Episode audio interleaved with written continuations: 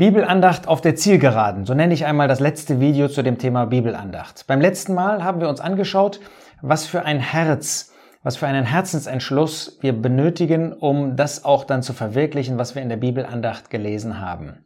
Und dann haben wir uns angesehen, dass wir nicht nur für uns selbst, sondern auch für unsere Familie, für unsere Kinder, vielleicht auch für das örtliche Zusammenkommen, ähm, das Wort Gottes lesen, um das dann weiterzugeben in der Bibelandacht.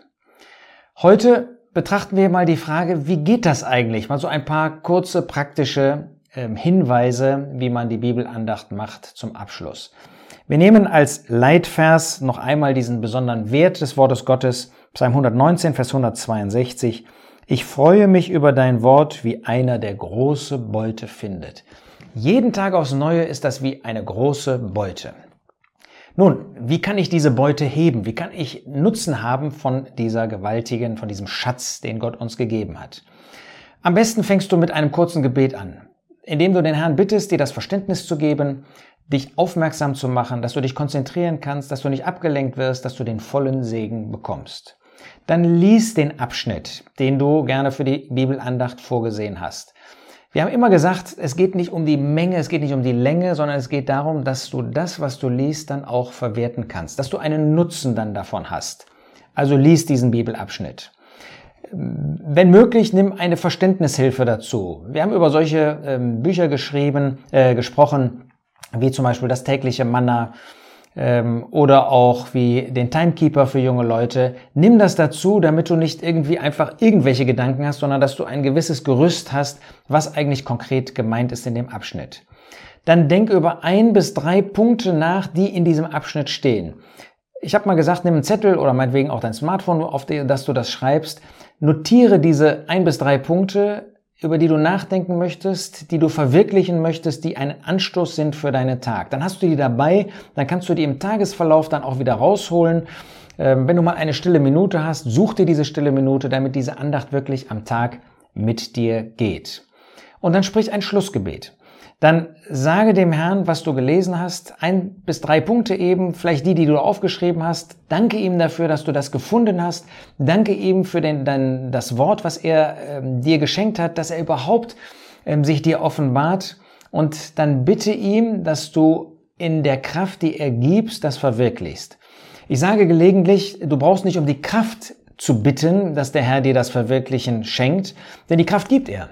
Aber wir brauchen ja die Konsequenz, dass wir in der Kraft, die der Herr uns gibt, um das zu verwirklichen, dieses Wort dann auch wirklich gelesen haben. Dabei bedenke, so ein paar praktische Schlussgedanken, sei wach.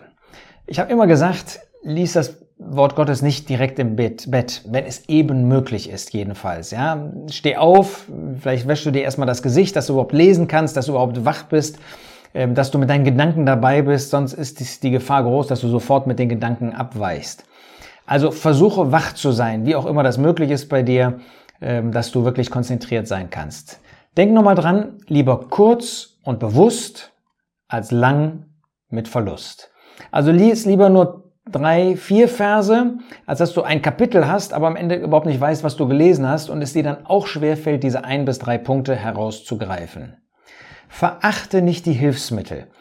Keiner von uns, auch wir, die wir schon etliche Jahre, viele Jahre gläubig sind, wir können nicht das ganze Wort Gottes einordnen, ja? Nimm mal den Psalm 119.